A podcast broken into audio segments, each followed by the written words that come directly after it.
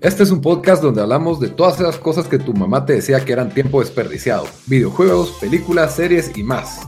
Somos tres amigos de toda la vida que hablamos apasionadamente de todo lo que nos gusta y más que mantenerte al día con noticias, vamos a compartir nuestras experiencias y recomendaciones.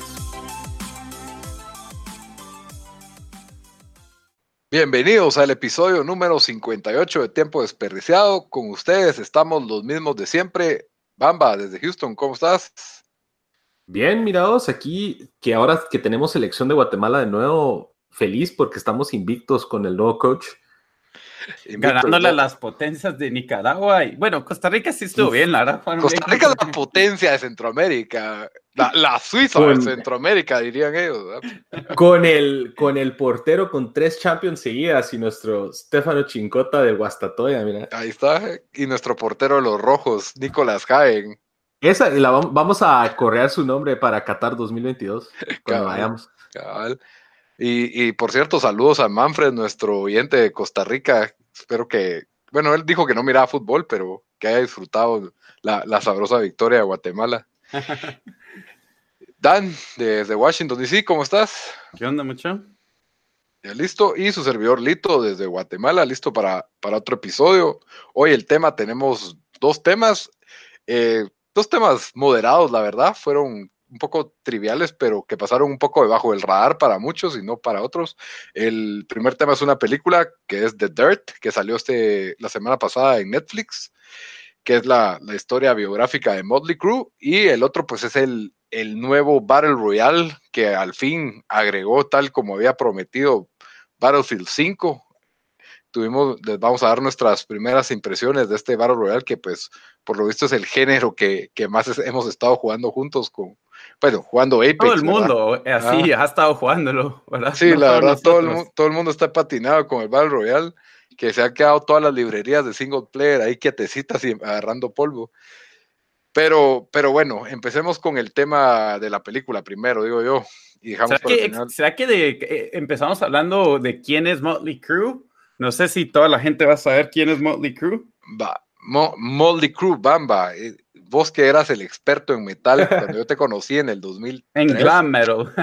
El glam, bueno, yo ese era, yo nunca me maquillé, pero sí, sí los conocía, o sea, era una banda quiera que no, en el, como fan del metal, era de una de esas bandas que siempre por ahí alguien decía, ah, estos de Motley Crue tienen buenas, una banda ochentera de, como ustedes dijeron, eh, música glam o glam metal, eh, ellos creo que empezaron como en el principios de los 80, 81. Eh, está conformado por Nicky Six, Tommy Lee, que podríamos argumentar es el miembro más famoso, eh, famoso también por su video porno con Pamela Anderson. Por, ser ah. Motley Crue. Por, por, darnos la bienvenida a la pubertad hace unos 10, hace unos 22 años. Es que quién no, quién no se pirateó ese video, muchachos, solo eso quiero decir. Eh, hizo, las rondas en Napster y en Casa y en... Te apuesto que arruinó más de alguna computadora en nuestro tiempo de Mara tratando de bajarlo en LimeWire o una de esas cosas. Es, que fue de los primeros sextapes que salió así, que se volvió viral. Viral, por así decirlo. Sí. sí.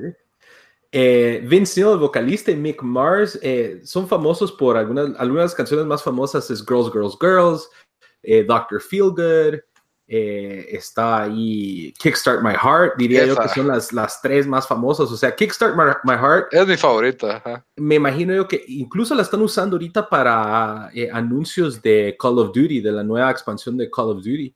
Eh, es uno de esos, creo que estuvo en Tony Hawk, en un montón de cosas. Fue, fue también usada en una película que iba a ser como una gran comedia del 2010, si no estoy mal, que se llamaba Take Me Home Tonight, que ya no fue el éxito que, se esperaba. Ah, que era basada en los ochentas. Que sale Chris Pratt ahí de actor secundario. es como uno de los malos, ¿no? Es como un, sí. un boom bro. Ajá, Chris Pratt es como el douchebag. Ajá. Cabal. Pero sí, eh, su, el apogeo de esta banda fue obviamente en los años 80, donde proliferó el, glam metal, especialmente en Los Ángeles. Eh, y sí, es, es, una banda que quizás en Latinoamérica, pues si sos fan de rock, lo has escuchado, si tal vez, si no sos muy fan de la música rock, tal vez los he escuchado en algún anuncio, en alguna película, pero pues obviamente no es una banda de, de la magnitud a nivel global de, por ejemplo, Queen, que fue la otra película más reciente. Eh, pero sí, ese es el, Down and Dirty de, de Motley Crue. Sí, el otro día estaba en una mesa hablando con estos tipos que eran todos unos snobs musicales y estaban hablando, es que en los ochentas no habían bandas malas o bandas mediocres o bandas así como simples. Y yo se me ocurrió decir, bueno, dije entre todas las del glam metal, porque habiendo tantas grandes bandas de ochentas como Queen o si alguien quiere decir Metallica, Iron Maiden, todos esos grandes nombres que, por, que si tal vez no fueron tan famosos algunos, sino musicalmente sí.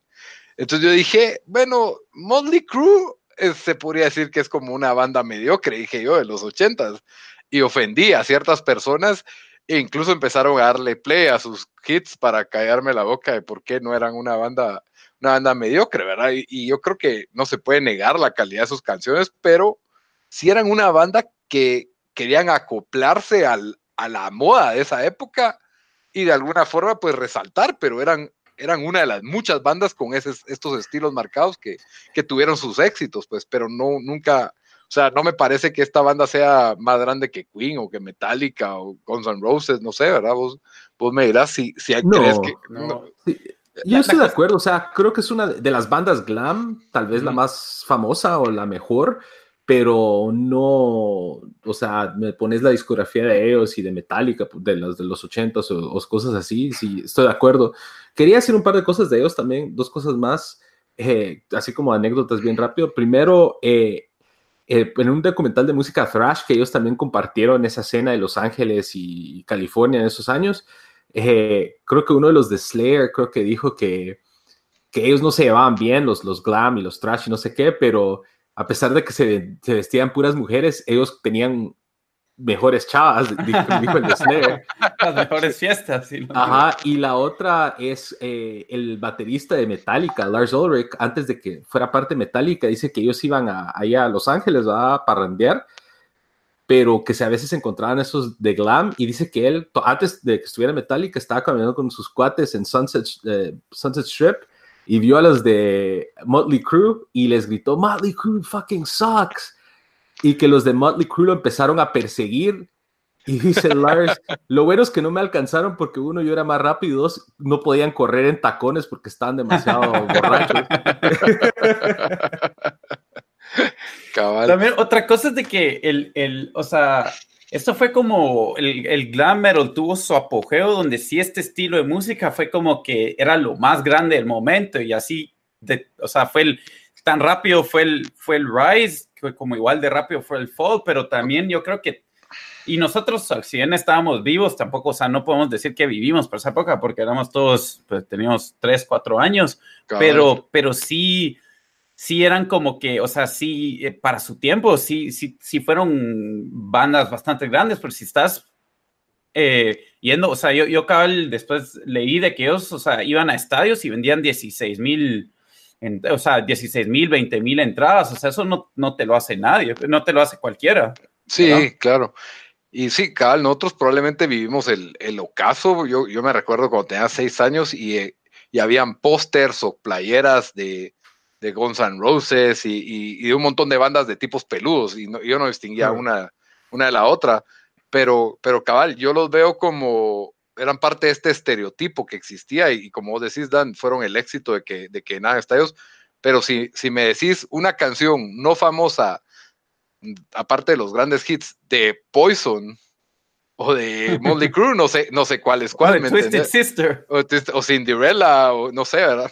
Hasta una banda glam cristiana, Striper. Striper. Ajá. Striper. cabal, cabal. Eh, Sí. Pero bueno, entiendo que ya podemos hablar de. Entonces, bueno, sale. La, bueno, la, película es basada en un libro, ¿verdad? Hay que... Eh, en un libro escrito por Neil Strauss que. Se volvió famoso por escribir The Game. Se volvió bastante famoso en el medio de los pick-up que fue un movimiento que tuvo bastante auge en la primera década de los años 2000 el, bueno, él, él, en ese libro habla un poquito de lo que escribió en estos, en, dos libros. Creo que hizo un libro de Jenna Jameson biográfico y este libro de este libro de Motley Crue. en el cual pues él quiera que no, siempre se había sentido como exterior a ellos por la calidad de vida sexual que tenían estas personas y la poca o inactividad que él tenía en su vida, que fue parte de lo que lo lleva a su travesía en ese libro de Game. Pero dejando de lado, pues Neil Strauss es un buen escritor, a mí me gustó. El, libro tiene muy buenos reviews, la verdad. Sí, lo chequeas en Amazon y todo. The, el, the Dirt. The Dirt. Ajá. Y me imagino que sí, y creo que lo que lo principal es que tenía buen material, porque si alguien tiene leyendas y de, historias, que contar. historias que contar, es esta, es esta banda que pues se volvió bastante, yo creo que hasta cierto punto se volvieron más famosos por ese estilo de vida y escándalos de, de rock and roll que por las canciones en sí o por su, su calidad artística, ¿verdad? Y creo que la película no se esconde de eso, porque no sentí, y, creo que esto va a salir a través de todo este podcast, comparaciones con Bohemian Rhapsody, que creo que de plano empezó la tendencia del bio musical, porque ya viene. cierto, eh, iba a decir que creo que se anda rumoreando que van a hacer una de Sex Pistols. Sí, pues. Viene, ¿Es la de Sid Vicious o no? No, de la banda. O sea, creo que sí ha habido una de Sid and Nancy. Pero, él, era, él era de Sex Pistols. Correcto, ajá. Pero parece que van a hacer una en el estilo de Bohemian y de esta, de, de ellos, según leí. Se viene la de, eh, Elton John. Rocketman. Ajá, Rocketman. La Elton John. Ajá, Rocketman. Y pues salió esta en Netflix y tuvimos el año pasado Luis Miguel, así que. pero nadie, nadie se recuerda la. Ah, la gran. Eh, bueno, eh, ¿ustedes no vieron la de Bobby Darren con. Em, ah, ya sé. Mac the Knife. La de la película. Beyond the Sea, cabal. Ah, sale, ¿cómo se llama? Kevin Klein, ¿no es? ¿Quién? No, sale el de el que salía en Kevin Spacey. Kevin Spacey. Kevin Spacey, perdón, sí, Kevin Klein, perdón, sí. Kevin Spacey. Buena película esa. Sí, sí, eh, yo la vi hace años. Salió hace como 10 años, cabal, 12 tal vez. Cabal. Pero sí, en, en, en este género, pues creo que la más reciente es Bohemian Rhapsody y la vamos a comparar. Entonces, definitivamente creo que aquí no sé, no me, yo por lo menos sentí, esto estoy hablando de primeras sensaciones sin spoilers, no trataron de ensartarme una historia de cómo compusieron cada canción, ni, ni, forzarme los momentos creativos cada cierto tiempo durante la película, eh, sino que más se enfocaron en, en que cada personaje tenía un arco distinto, un, un drama dentro de su vida personal que influía pues en su, en su, en su vida musical. Y yo creo que eso pues me pareció bueno. La película no me parece así de Oscar, por así decirlo, en, cuanto a su calidad de producción, pero creo que la película no se toma en serio y eso, eso fue lo que me gustó más. O sea, la película sabe que es una película de Netflix, es una película que me va a contar una biografía de la banda, no de cada, de cada persona, y, me incluyó montajes y, de las mejores canciones de esta, de esta banda, ¿verdad? Por lo menos eso, y, por eso la recomiendo. Claro que es para mayores de 18 años y tiene unas escenas que son bastante difíciles de ver. Unas, casi toda la primera mitad de la película es eso. no, porque esa, las de sexo no son difíciles de ver. Bueno, eso simplemente pueden choquear a algunas personas. Pero ah, yo digo, si, si, uno es hijo, tiene hijos con quien quiere. Tiene hijos o papás con quien quiere ver la película. Y también eh, muchas de las escenas, aunque no hayan leído el libro de The Dirt, estuvieron, o hicieron las rondas como eh, en artículos de Rolling Stone y demás contando. Por ejemplo, no me voy a meter a spoilers técnicamente, pero la escena con Ozzy Osbourne es muy famosa. Eh, y otros puntos de, de la historia de ellos que pues lo llevaron a la pantalla, que la verdad creo que fue bastante interesante también. Sí, pues, pero bueno, y sin spoilers, su, veredicto sobre esta película. Dale, eh, Para mí, o sea, para mí, como vos decís, película de Netflix, yo, a ustedes les pareció mejor que Bohemian Rhapsody, yo diría que, es, que la película es similar. Eh, creo que Em, sí, y lo bueno es de que sí me hizo importar un poco más de estos personajes cuando antes, la verdad, mm, aparte de conocerlos por nombre o por lo que habían hecho, no, no sabía de ellos y después andaba hasta googleando para ver qué, o sea, ciertas situaciones de ellos o qué, había sido de ellos. Entonces, en ese sentido, hace, hace buen trabajo. Creo que, que mm, la película más como que después de como la mitad pierde un poco como que hacia dónde iba, se me hizo que se enfocó mucho en, en más enseñar como que cuando ellos estaban de fiesta, teniendo orgías y todo eso, ¿verdad? Entonces, creo que después de eso ya como que la película no muy sabía dónde ir y se me hace que el libro había excelente material para explorar y como que les faltó, les faltó como darle conclusión a la historia, ¿verdad? Em, pero está en Netflix, entonces, yo, o sea, hay, hay bastantes peores cosas en Netflix, ¿verdad? Y, no es, o sea, sí, no, no, no, o sea, es de esas películas que la vi y digo, ok, o sea, no, no es tiempo perdido, no es tiempo desperdiciado, ¿verdad? Pero, ah. pero tampoco me, me, mató la película. ¿Y Bamba? a mí me gustó eh, más de lo esperado, o sea, también mis expectativas eran bastante bajas, uno. Dos, eh, como vos dijiste, Lito, no se toma demasiado en serio, me enseña los, pues, los puntos altos de lo que ser un rockstar, el sex, drugs and rock and roll, pero también los puntos bajos en el abuso de drogas, en los comportamientos de cada uno de ellos, sus diferentes motivaciones, que me gustó mucho, cada uno estaba haciendo lo que quería, o sea, para bien o para mal. Eh, obviamente, película calidad de Netflix, no diría yo que es una película que vaya a ganar muchos galardones, pero al mismo tiempo me entretuvo más que Bohemian Rhapsody. Eh, sentí que en Bohemian otro de los problemas era como que nos dieron la vida de Rockstar, pero versión Disney. Eh, Definitivamente. Eso sí. Mientras que aquí sí nos dan, pues ya. Lo, legendario. lo legendario y cosas fuertes también. Y lo crudo, lo crudo. lo crudo, correcto. Y me gustó mucho cómo la terminaron, que fue como yo quería que terminaran Bohemian Rhapsody, en lugar de tener esa escena innecesaria. Eh, en Bohemian, obviamente. Eh, y sí, yo creo que para mí bastante eh, recomendable. Creo que dura, ¿qué? Como una hora 45 por ahí. Y como dijo Dan, o sea, hay peores cosas que pueden ver. Y obviamente creo que es una película para ver con tus cuates, abrir una tuchela y, y se va rápido. Yo la pasé rápido. Entonces, para mí estuvo bien y me gustó más que Bohemian, obviamente. Sí, el, el director no es muy famoso, se llama Jeff Tremaine y su, entre su currículum está el haber dirigido las películas de Jackass, de Steve-O y esa película muy mala que se llama Bad Grandpa. Y por lo visto como que se prestaba a hacer, o sea, que este director hiciera una película de Motley Crue, ¿verdad? Donde digamos que tiene esas escenas con, con factor de shock. Y, creo, y, creo, que Bad Grandpa es una muy mala película, por cierto, no, no la recomiendo ver para nada, pero tiene varias escenas como que tratan de ser factor de shock. Aquí no las sentí forzadas por el hecho de que son parte de la, de la historia de lo que es realmente Motley Crue, pues era, era parte de la identidad de ellos tener este tipo de, de escenas salvajes, ¿verdad? Por, por así decirlo, de, de degenere ochentero, ¿verdad? Entonces, pues me pareció, me pareció que estuvo bien. La película para mí sí tuvo un buen ritmo a lo largo. Y pues ya metiéndose un poco en lo que es spoilers, para mí el que se el, el, personaje que más me gustó fue el de el del actor Iwan Rion, que es mejor conocido por ser el bastardo Ramsey Bolton, el, bastardo de los bastardos, ¿verdad? Ah, ese era, sí, ya lo, ya ubico. El, proto, fue Mick Mars, el guitarrista.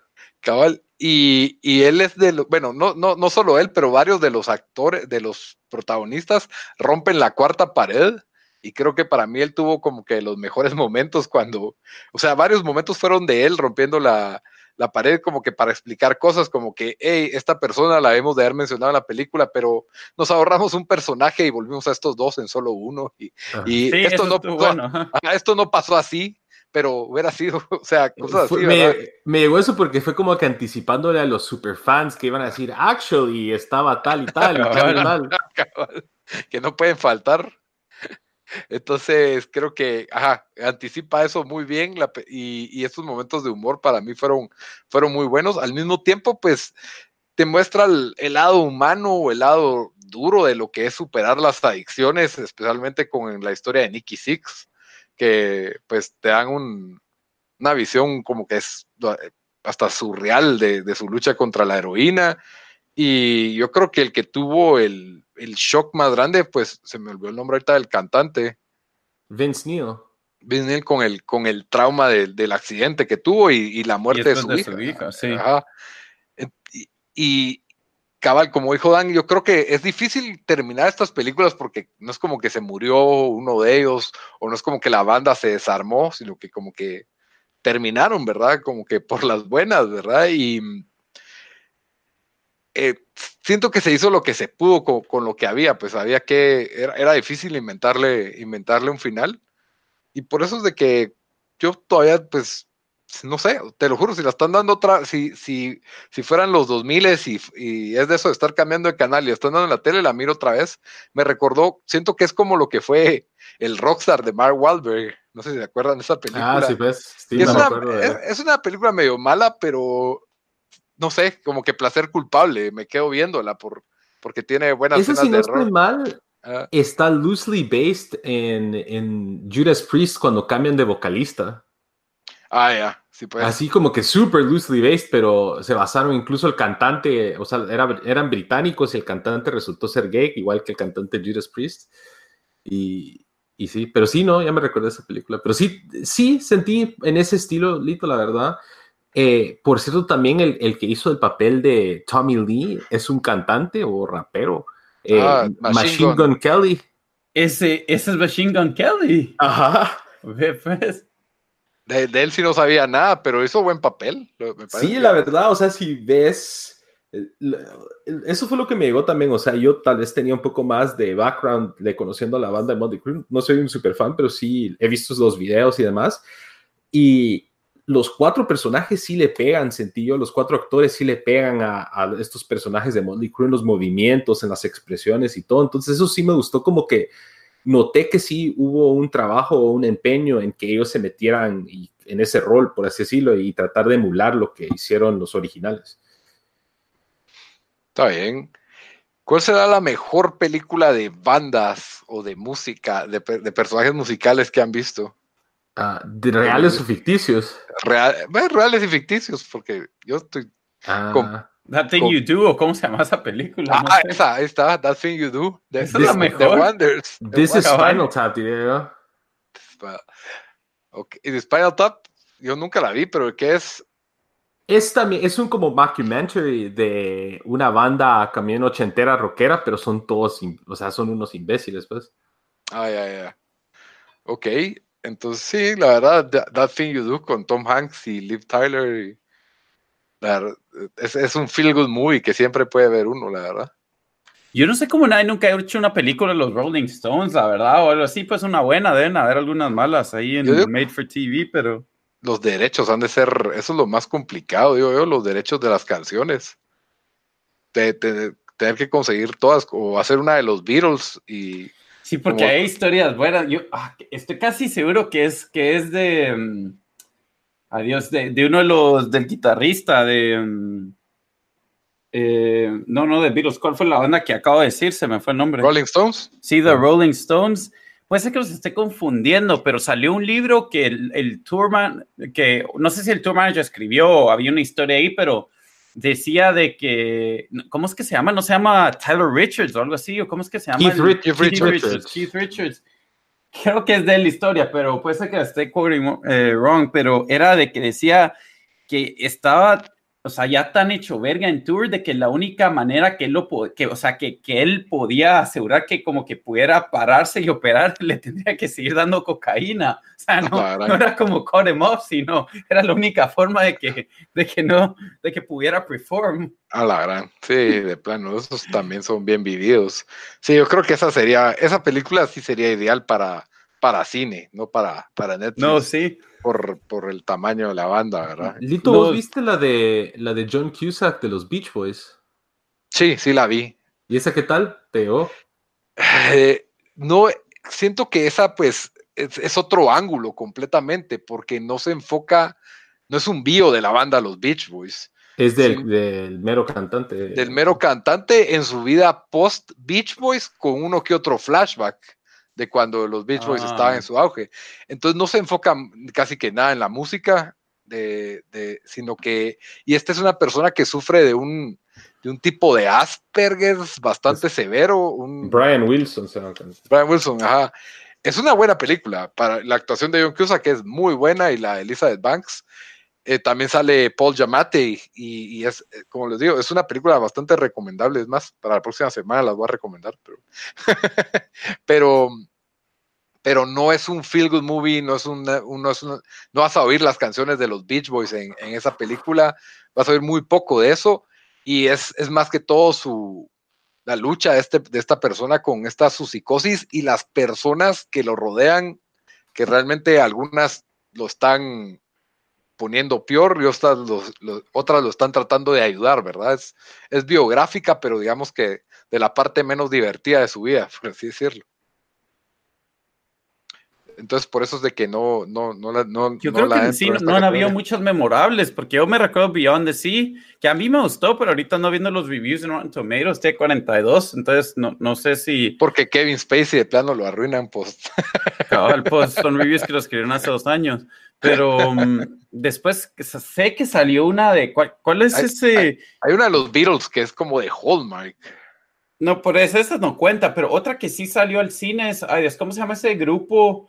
Famoso que era como de los 60 como de Italian Americans de New Jersey, ¿cómo se llama? Bamba. The Jersey Boys. The Jersey Boys, sí, que es mm. de. Frankie Valley. Frankie Valley, cabal. Esa, esa no la terminé de ver, la verdad. No, no sé qué tan buena es, ahora yo no, yo no, no, no la vi. Bueno, también está esta que es de una banda ficticia, Almost Famous, no sé si la vieron. Ah, ah esa, sí, esa, es, buena película. buenísima, pero esa, esa no sé si es tanto de una banda o sí. Es bueno, sí, eso del que está siguiendo a la banda y que es el como reportero, que es un chavito y, y como que cuenta las anécdotas legendarias de, esa banda.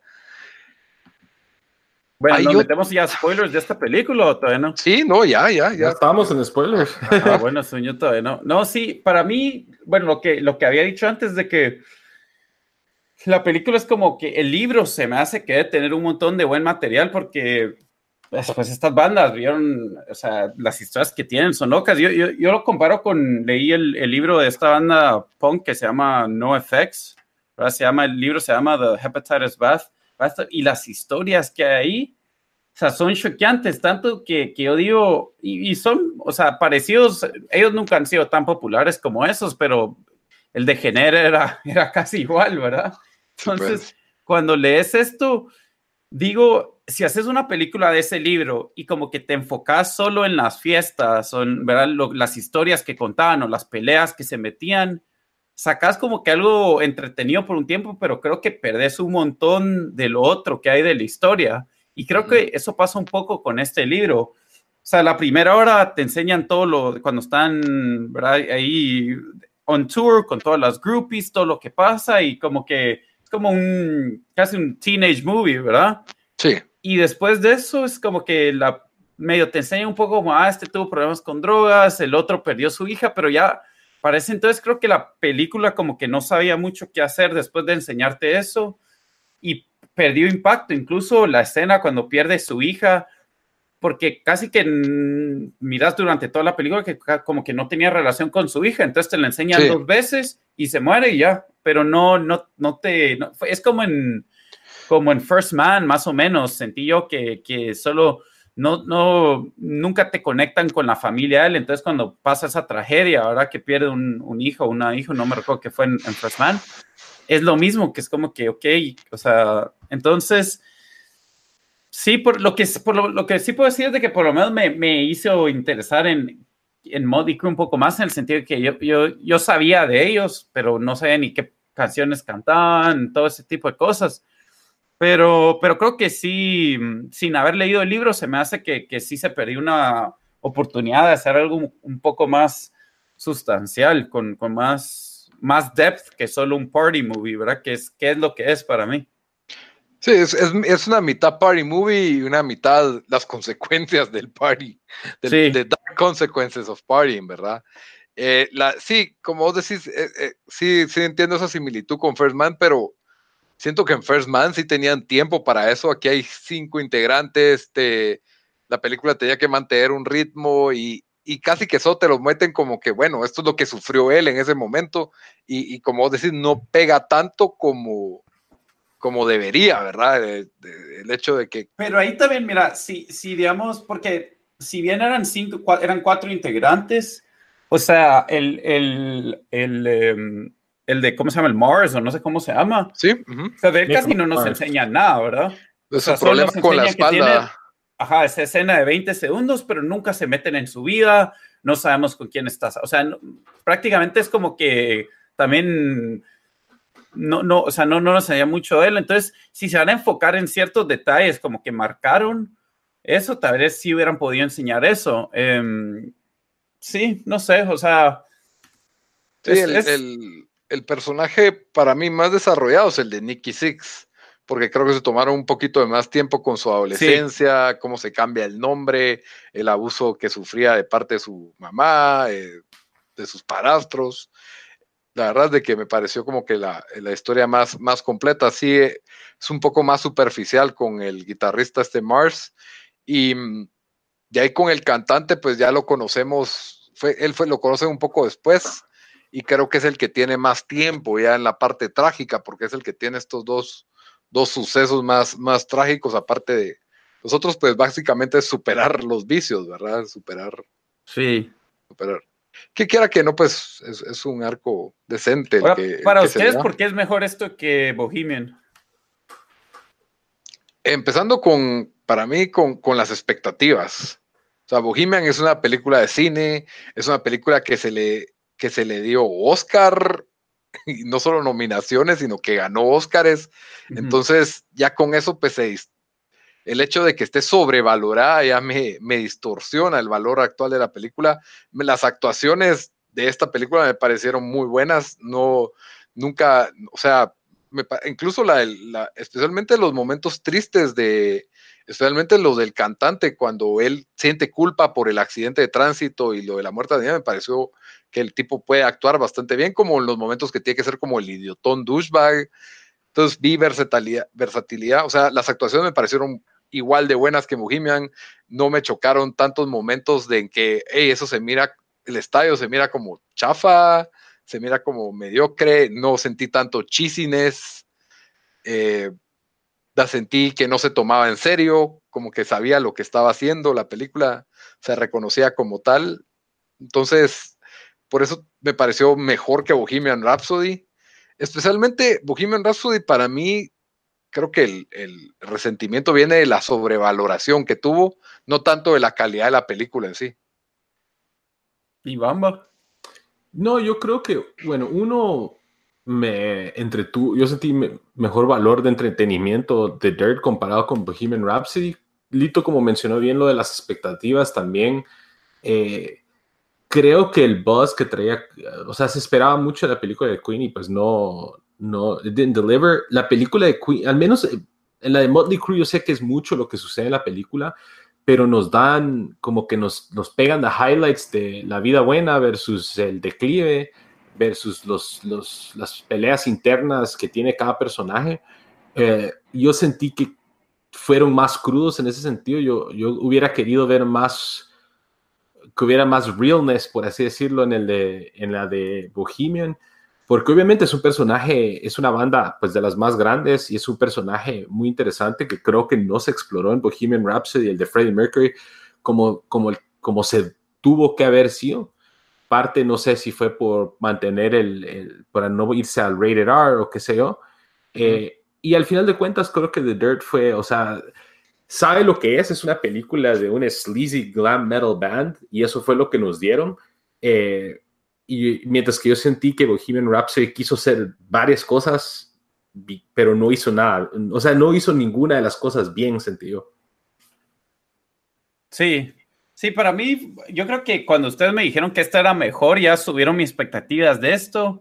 Y tal vez sí tienes razón en de que sí fue más entretenido, porque la lo que más resalta para mí Bohemian es cuando me recuerdo a las escenas que, que cómo se inventaron Another One Bites the Dust, que espero que por lo menos eso sí, sí fue como pasó, puede ser que no, ¿verdad? Pero si los, los, el resto de, de los bandmates están vivos, espero que por lo menos eso sí haya sido cierto.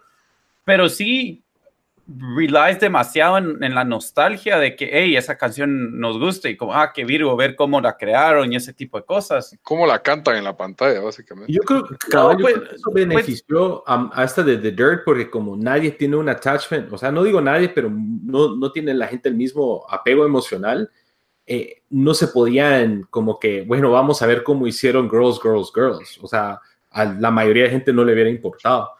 Entonces tuvieron que explorar otros puntos. Pero sí, ajá.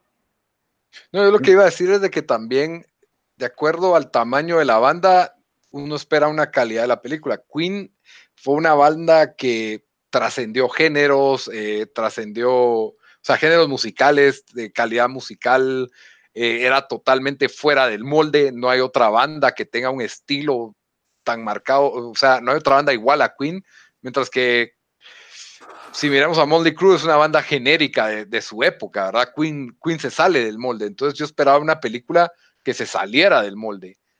Y con Moldy Crew me dan una película, es una buena película de Netflix, mientras que con Queen me dan una película de Netflix, solo que me la dieron en la pantalla grande y la nominaron a, a Oscars, ¿verdad? Eso fue lo que. Sí, sí, o sea, sí te razón, al final siento que tal vez sí me entretení un, un poco más con, con The Dirt, pero siento que no pasa de, como dije, que de, una película solo ha sido un como party movie. Después de eso, pues ahí se quedó. Pero, pero es una película de Netflix, entonces, ¿qué, qué más le puedes pedir? No Imagínate que llegas a una casa de un tu cuate, hey, venite a mi casa, que no sé qué, y en eso, hey, vamos a ver esta película, y tienen dos DVDs. Bohemian no, Rhapsody o The Dirt. Sí, The Dirt. No, o sea, sí, o sea, es, eh, como dije, como dije en el chat, son, son películas me.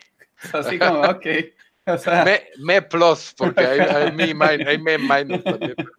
Entonces, sí. pero sí, no sé, esto, esto. Yo solo lo pongo para cerrar ya mi, mi argumento. ¿Cuánto nos costó la entrada para Bohemian, Dan? Como sí, sí me dolió esos 15 dólares. ¿Cuánto fue? 15 dólares. Más los poporopos que compré de 7 dólares. Un mes de Netflix me cuesta 10 dólares. Y yo sentí que. En tu casa, la Cabal, o sea, sentí que que hubiera salido menos decepcionado del cine de ver The Dirt que... Fijo, eso, es, eso, es cierto, tenés razón, eso, eso es cierto. Sí, aunque meter The Dirt al cine si hubiera estado difícil, nunca hubieran pasado, seguro. Eso es lo bueno, para eso existen todas estas plataformas, para que hayan películas que no, no, existirían, en el, no existirían en el mundo si no fueran en esta plataforma. Ahora una, una última pregunta para ya cerrar este, nuestro review de esta película. Eh, ¿Ustedes creen que esto, sabiendo que hay un libro, hubiera sido mejor, digamos, en un six-part miniseries, que donde te, te, te, enseñan como que la vía de estos? De ¿Será que nos importaría tanto más para, para ver seis partes de una serie? Yo, para mí no, o sea, vas a ver más historias legendarias, sí, pero siento que tú es suficiente con las que, con las que yo, Yo argumentar de que tal vez sí, porque si te das cuenta con los personajes, bueno, por lo menos dos de ellos tenían como que Nicky Six, solo con él, ya, ya, o sea, él, diciendo que vivió en la calle y todo, ya como que te da para, para que él jale la historia al principio de antes que se vuelvan banda o cuando se están volviendo banda. El otro que, que bueno, yo lo leí en Wikipedia, pero el, Morris ese que tiene, que tenía la, mm, eh, pues esa enfermedad eh, ha perdido, se ha, ha bajado 3, pulgadas de lo que eras antes su altura, entonces se ha ido encogiendo literalmente por esa condición que tiene. Ahí también se puede haber explorado y, ya después cuando te metes en lo de la banda y tantas historias y tantas lo, lo que era de que yo creo que, o sea, es suficiente para que los primeros 3, 4 episodios te, te, te entretengan así y al final le puedes dar como que ya, digamos, cuando se le muere la hija hubiera sido más impactante o le puedes dar un final más, eh, pues un final mejor del, del que tuvo, ¿verdad? lo que sí, lo que sí, ajá. Tal vez sí, si son seis episodios de 25 minutos. Sí, pues. Ah, es que ya seis horas de, de Motley Crue, no sé. es, Mucho Motley Crue. Es demasiado Motley Crue. Tal vez quisieran un six part de la escena de Los Ángeles de esa época y que sea uno de los puntos focales. Eso sería, sí.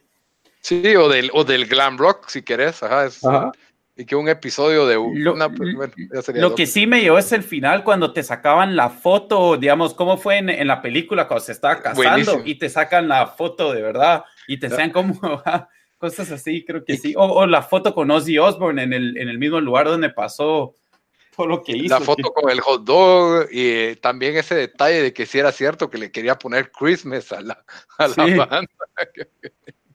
Todos esos momentos de what if, ¿verdad? De que si le hubieran puesto ese nombre a la banda hubiera sido, probablemente no hubiera pegado la mitad o nunca. Qué mal nombre, pues como decía el otro, solo con, con, oír el nombre ya sabes si la banda es mala. Sí, cabal. Pero bueno, entonces con eso cerramos nuestro review de The Dirt, disponible ya en Netflix para toda Latinoamérica. Ya, ya vieron si, si la recomendamos para ver si vale la pena o no. Ustedes nos cuentan qué, qué piensan en redes sociales. Y nos vamos al segundo tema, pues es el tema, ya tema de videojuegos, del Battle Royale Firestorm, que salió de, de Battlefield 5. Y para eso, pues, los expertos en Battle Royale son, pues, es Daniel y yo. y de ahí, pues, Bamba, que no tiene el juego, entonces va, va a opinar como un externo. Mm, yo vi a Doctor Disrespect jugar un, ratito y ese es mi, mi, mi, punto de vista. Más, más que Firestorm, diría yo Dumpster Fire. ya está el título del podcast. no es tan malo tampoco, pero bueno, solo para, para que sepan realmente los que ya, ya no oyen el, el, podcast, pues saben de que jugamos estos Battle Royale, que, que es una pelea hasta el final, o sea, ya sea en equipos o solos el último equipo que esté vivo gana, ¿verdad? Entonces aquí eh, Battlefield, em, que es, una franquicia, probablemente la, segunda más famosa en el first person shooter después de, em, en multiplayer, después de Call of Duty.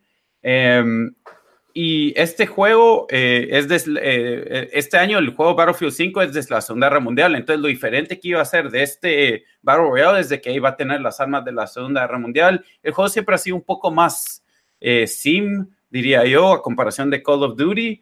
Entonces, em, yo sí estaba interesado en, ver cómo, cómo iba a salir esto, pero em, ya después de, de, haberlo jugado y tal los jugamos unas cuatro o cinco horas, creo que deja mucho que desear. Em, y, y, e, en parte es porque Apex, que salió hace dos meses, ya hizo unas cosas que deberían ser estándar en estos juegos. Por, por ejemplo, eh, Apex tiene el, sistema de ping que es, que, es excelente, especialmente si uno va a jugar un, juego donde va a tener que cooperar con otra gente en el equipo.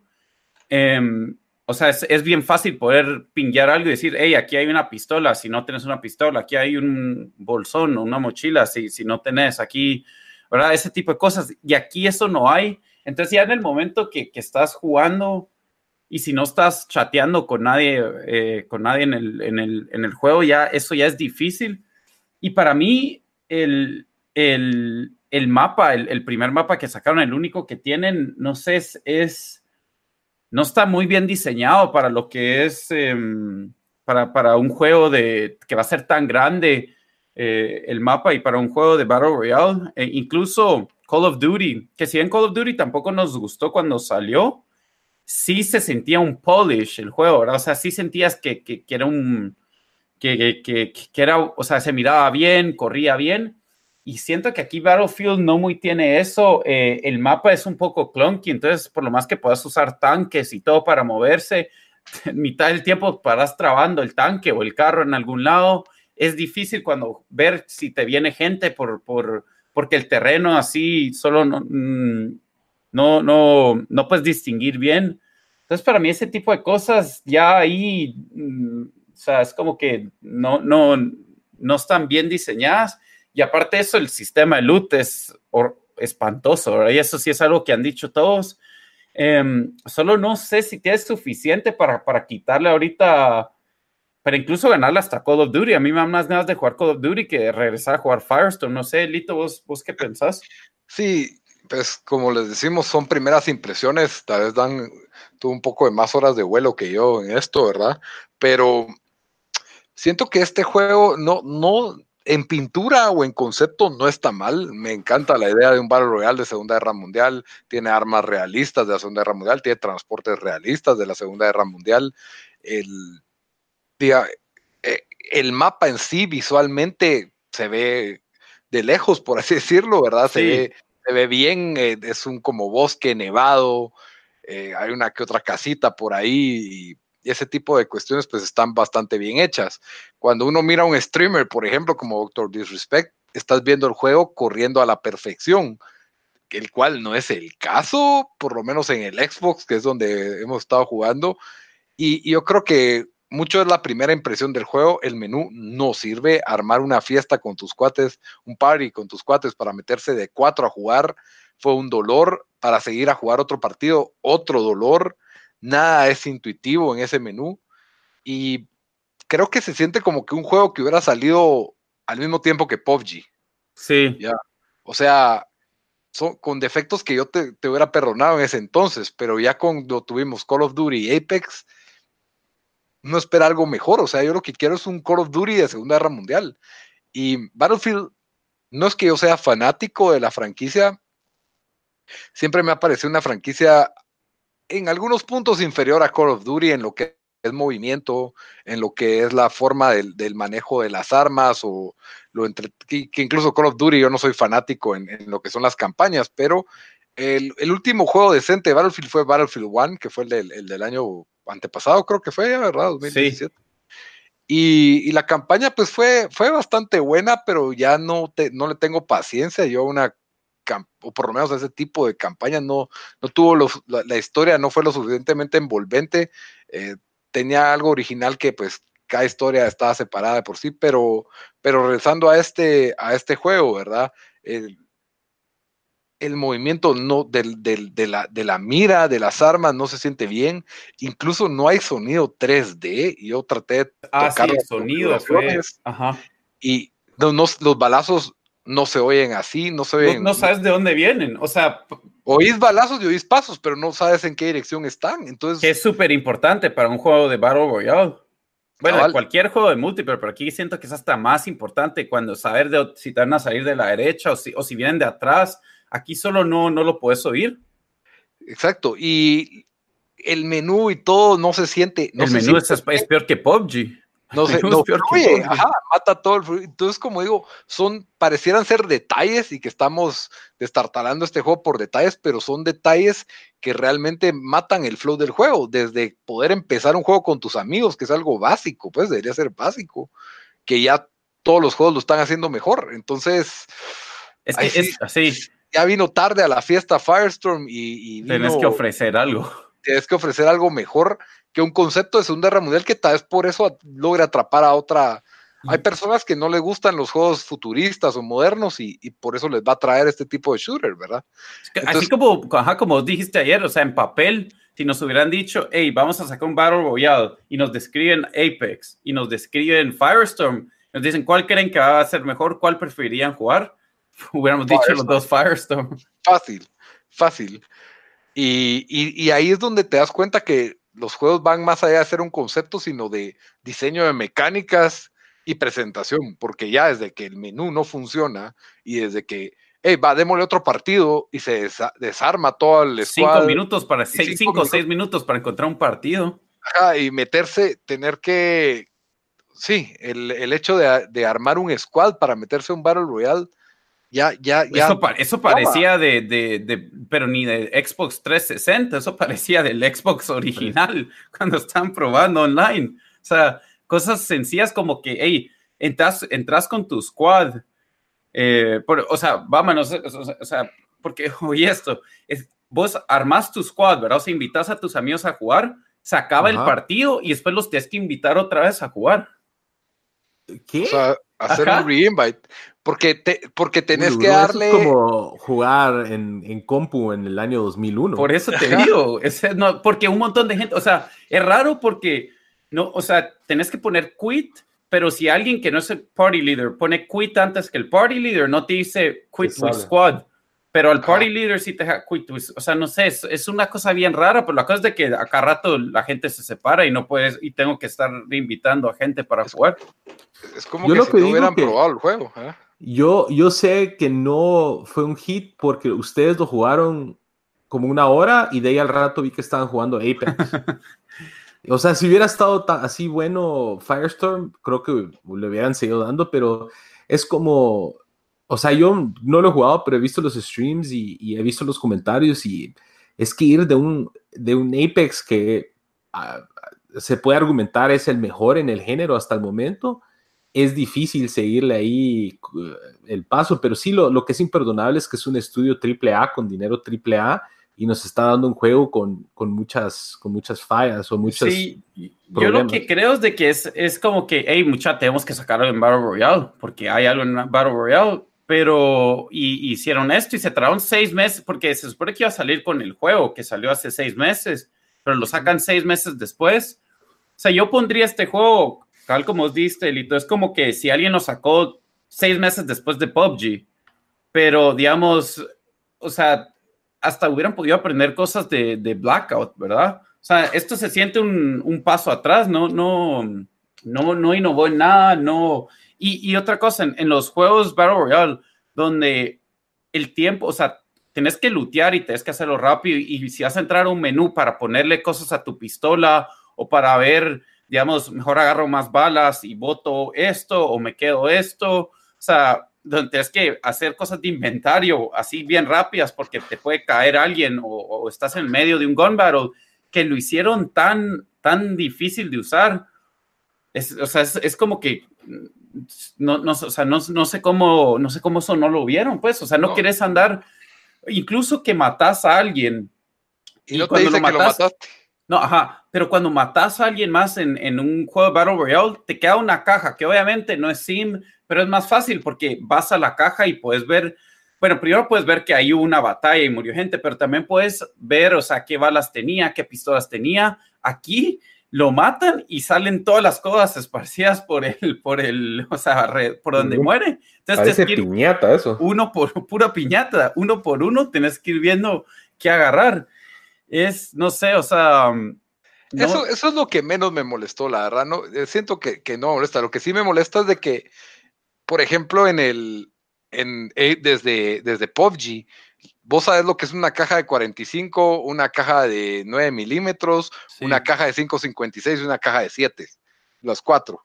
Y, y, y, aunque es un poco más técnico y, y, es un poco más difícil de descifrar a qué pistola le sirve cada una, Fácil lo puedes ver de lejos, o sea, eso no es milímetro, eso es un shotgun shells, o eso cabal, Cabal, en este no, en este medio que te dice SMG, pero no hay colores, yo no vi que hubiera un color. Los indicadores son bien, incluso Call of Duty, hasta puedes ver, digamos, si son de shotgun, puedes ver a ah, esos balas de shotgun. O sea, el diseño es un poco diferente, pero el, eh, eh, cuando pones tu, tu, no mouse, pues, pero cuando te pones encima de la, o sea, pues rápido ver qué tipo de balas y después, para mí, lo que hizo mm, em, Apex, que alguien dijo que no sé si lo copió Overwatch o no sé qué, pero de distinguir por color qué tipo de. O sea, eso es tan fácil que lo puedes hacer. Y aquí no hicieron eso. O sea, es una caja que la caja de munición parece igual a la de 45, a la de, o sea, la SMG, la de, no, no sé cómo lo distinguen, la verdad, pero... Sí, sí, creo que tienen que poner, digamos, está bien que tengan armas realistas, pero que te digan, hey, esto es un rifle de asalto, ya.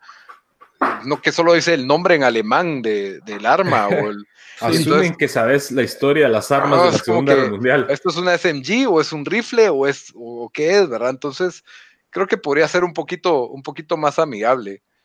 Como les digo, lo único que tiene, bueno, hablando de cosas buenas que tiene el juego, para mí, el Storm sí me gusta más que el, que los círculos de los otros juegos, porque si es una destrucción así toda caótica la que se estás, ve. estás en un firestorm. Ajá, es, o sea, hay un fuego que pasa y pasa destruyendo las casas y deja el loot ahí vacío. O sea, si hay una destrucción que viene y hay como que una inminencia más, más caótica del, del círculo, que proviene del círculo.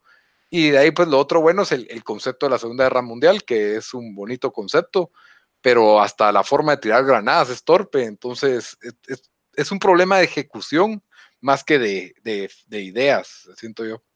Ese es, ese es mi, mi, veredicto con... Sí, definitivamente de, ejecución y, sea, la cosa también con estos juegos es de que, y, incluso pasó con Call of Duty, pero Blackout, o sea, por lo más que tal vez no, no es mi juego favorito, sí es, sí es un buen Battle Royale, ¿verdad? O sea, sí hicieron improvements, sí, sí se mira como que, que lo, pensaron un poco más, pero el, un juego de Call of Duty y un juego de Battlefield va a salir cada año, cada dos años, no sé Battlefield si viene cada dos años, o creo que también es cada año Battlefield. Sí. Y Call of Duty igual. Entonces, Battlefield 5 salió el año pasado, solo que sin su Battle Royale. Entonces, estos, o sea, el nuevo Call of Duty del, de este año va a tener un nuevo Battle Royale. Entonces, no es el mismo concepto de Games of Service, digamos, Apex, el Apex de ahorita, lo más lo vamos a ver así en tres años, va a ser el mismo Apex, ¿verdad? obviamente con updates y, y, diferentes cosas. Tanto como Fortnite es el mismo Fortnite, o sea, obviamente con cambios, pero, ¿me entendés? No, no es un juego nuevo que están sacando, entonces... Yo no sé si también los de Battlefield dicen, pues, sacamos esto para este año y después, pues, para el otro, ya, o sea, es como que la motivación que van a tener es diferente porque no es, no es tanto un modelo Games of Service donde van a depender de, lo que hagan con ese, pues con lo que sacaron ahorita, por, por ejemplo. Cabal, se sintió como que sacaron por sacar, la verdad. sí. Como, como forzado. De ahí pues también probamos un poco el multiplayer normal. Y eso sí me gustó más, eso sí tengo ganas de, regresar a jugarlo, la verdad. Sí, estuvo divertido, la verdad, es es un poco así más rápido. Es como era antes, ¿verdad? Era Deathmatch, Team Deathmatch y Conquest. Team Deathmatch de que matas 20 veces acá, te matan 25 veces por partido y solo revivís y revivís y, ver cuántos matas, ¿verdad? Sí, pero un poco más caótico porque tiene más jugadores. Halo, si no estoy mal, lo más que había en una pantalla son 10 jugadores, pues. Sí, aquí hay No, pero ya en el Halo 5 ya eran habían mapas donde habían ah, creo que 20 sí, habían modos de 20 contra 20 que era espantoso. Pero aquí hay 32 contra 32. Sí, cabal. O Conquest no era casi siempre, no, era 64, 32 contra 32, y ni, sabes de dónde te están tirando. Pero me imagino que así debe ser guerra, donde solo andas caminando y un snipazo te, te cae en la cabeza. Y no. Solo que no revivís después. no te crecen las piernas. Es que es horrible, las, muertes de, los bombazos y todo, cómo mandan, te mandan volando. Esa es una buena animación la que tiene en, las muertes, ¿verdad? Creo que en, eso sí, en Call of Duty era más gráfico porque sí te desmiembran, ¿verdad? Sí, la verdad, que en el, bueno, yo, yo sí jugaba Battlefield antes, de, o sea, el, el 1942, cuando salió hace como casi 15 años ya o 17, pero en este juego, pues obviamente las gráficas son mejor y me recuerdo cuando estábamos jugando el Conquest, que me empieza a disparar un, tanque, eso se piensa seguir. Yo no sé, me puse a pensar, te imaginas estando en una Segunda Mundial y solo miras que un tanque te empieza a apuntar. Si uno se friquea ahorita eh, jugando un juego de eso. Sí, cabal. Sí tiene esas cosas, ¿verdad? Eh, también hicieron un, siento que hicieron un esfuerzo en tener transporte, diversidad de transportes y de meterlos, pero no hicieron un esfuerzo en que corrieran bien, en, el, en que fuera divertido usarlos en, la pantalla, ¿verdad? Ese es el, el, problema, ¿verdad? O sea, está bien que tengas avión, helicóptero y todo, pero no los helicópteros de la Segunda Guerra Mundial, ¿verdad? Especialmente. Y, el, mapa no es, no es muy diverso también, o sea, es como rocoso, montañoso y más o menos es así todo el mapa, prácticamente. Y, y yo sí me procuré, sí, sí, o sea, sí lo jugué unas 3, 4 horas o 5, entonces sí, sí, sal, sí salté en varias, varios diferentes puntos del mapa, pero digamos, incluso em, el primer mapa, no es Vikendi, ¿cuál es el primer mapa de siempre son Erangel, Erangel. Erangel, de PUBG. O sea, hay partes que son así, no sé si de, de, hay de desierto ahí o no, un poco tal vez. Bueno, está la playa, está, como pantano, está, entonces hay, hay como bosques, después está como abierto. Eh, Edificios. ajá, PUBG, eh, pero no PUBG, Apex es igual, o sea, tenés desierto, tenés edificios, tenés un lugar donde como que hay más árboles y ese tipo de cosas. Ajá. Em, incluso también eso tiene em, Blackout, pero este mapa creo que como que se les olvidó eso de que, de que o sea, en el mismo mapa también vas a tener que, que variar un poco el, el scenery, ¿verdad? Para tener diferentes playstyles. Em, sí, no sé, creo que es oportunidad desperdiciada y, no, no, no, no, tengo muchas ganas de regresar a jugar el, el Firestorm, ¿no? ¿no? Ya para el séptimo update, tal vez ya esté bueno. Sí, cabrón. Pero bueno, con eso creo que terminamos nuestros, nuestras primeras impresiones de lo que es Firestorm, nuestro review de The Dirt.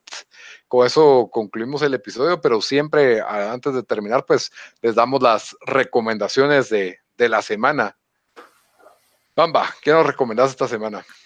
Eh, yo voy a recomendar un, siguiendo en, la línea de música, voy a recomendar un documental que está en Netflix ahora que se llama Studio 54, solo así se llama. Es obviamente un documental sobre el famoso, la famosa discoteca que existió en Nueva York en los años eh, finales de los 70s, 80s. Eh, me gustó mucho porque aparte, muchas, yo sé que en algunos estos documentales se ha tratado pues esa, esa época y ese tipo de música y todo, pero eso también se mete mucho al trasfondo de las personas que eran los dueños del, de Studio 54, los problemas legales que ellos tuvieron, la relación que ellos tenían con los diferentes celebridades. Entrevistan a gente que trabajó de diseñadores de, del club o de bartenders o diferentes cosas y cuentan también sus historias. Eh, es un documental muy bien hecho, tiene muchas fotos y videos y de esa época ves ahí a gente desde Michael Jackson hasta eh, Cher y Diana Ross y todas las celebridades que estuvieron viendo ahí. Y pues se me hace una época muy interesante la música, eh, especialmente en Nueva York en esa época, pues tenía música punk, el hip hop y obviamente disco. Y, y la verdad sí, está un documental muy bien hecho. Eh, lo recomiendo bastante en Netflix. Creo que dura alrededor casi dos horas, casi como una hora cuarenta y cinco. Está bien. Dan, ¿qué nos recomendaste esta semana? Bueno, yo, yo también les traigo un documental que está en, en HBO, pero revisé, pues quería que mis papás lo vieran y está en, en, YouTube, alguien lo subió, no sé cuánto va a durar ahí, pero se llama The Inventor Out for Blood in, in Silicon Valley y es la historia de um, Theranos y de Elizabeth Holmes, que, um, bueno, spoiler alerts, pero, pero esta historia fue, fue famosa ese y acaba de pasar, ¿verdad? Eh, ella cuando tenía 19 años, eh, comenzó esta compañía y, hijo de que se había, había logrado inventar una manera de poder em, no tener que usar tanta sangre, ¿verdad? O sea, hacer un, test de sangre grande para poder eh, ver, em, pues hacer test de, varias diferentes eh, enfermedades. Entonces ella dijo, con esta podemos sacar un, un sample chiquito y con eso, ¿verdad? Con, con, una, pues parecía como caja, ¿verdad? Con esta máquina que va a poder estar en, en Walgreens, que va a poder estar en Walmart, que hasta gente lo va a poder tener en su casa. La gente se puede hacer un examen casi que ellos mismos y esta máquina te va a decir, hey, si tenés cualquier lista de enfermedades, dicen que, que hasta 200 enfermedades podía detectar esta, esta máquina. Eh, y todo eso era obviamente mentira. Eh, la, la compañía estuvo evaluada en 10 billones de dólares y al siguiente año, año, cuando salió que todo esto era mentira, pues se fue a cero y, la, se fue a bancarrota, obviamente, y todo. Y ella está en proceso legal ahorita de, de sí, le, comenzaron un proceso legal el año pasado, así, así que a ver si paran la, la cárcel. Y su historia la están haciendo en una película que Jennifer Lawrence es la que va, va a ser ella. Eh, es, es, fascinante, ¿verdad? Cualquiera que, que sabe de la historia de Bernie Madoff o, o vio el documental ese de Fire, saber este tipo de, personajes que logran engañar a, tantas personas. Y, en este caso, para mí esto fue más impresionante porque ella tenía, Henry Kissinger estaba en su board, eh, gente que así, o sea, ella tenía gente así de que tuvo altos cargos en, el gobierno, en, su board of directors, se andaba juntando con, digamos, el vicepresidente de Estados Unidos, Bill Clinton, y todos hablando que qué genia era ella, que era y, la declararon una vez que eh, la declararon también como la primera o la mujer más rica self-made del mundo. Sí, también. O sea, su valuación personal era 10 billones porque, o 8 billones, ¿verdad? Porque su compañía estaba valuada en 10 billones. Y, eh, eh, pero, y era, o sea, el, el, no, no, no sé si degenere mental, o sea, pero, o sea, la, la, era tan loca que hasta su voz que, o sea, cambió su voz ella, o sea, ella hablaba de una forma no natural, como para sonar más, no sé si inteligente o... o, para sobresalir, tal vez. Para sí, pero, pero sí, sí es, la verdad, tal vez sí tengo algo que criticarle al documental, es que me hubiera gustado tal vez más que, que, que hubieran tratado de, de, analizar como que el, el psychological makeup de ella, ¿verdad? O sea, pero, pero eso ya hubieran sido otras dos horas más, pero el, el documental en sí es, es, fascinante, la historia es fascinante, la película creo que sale este año, eh, sí vale la pena verlo.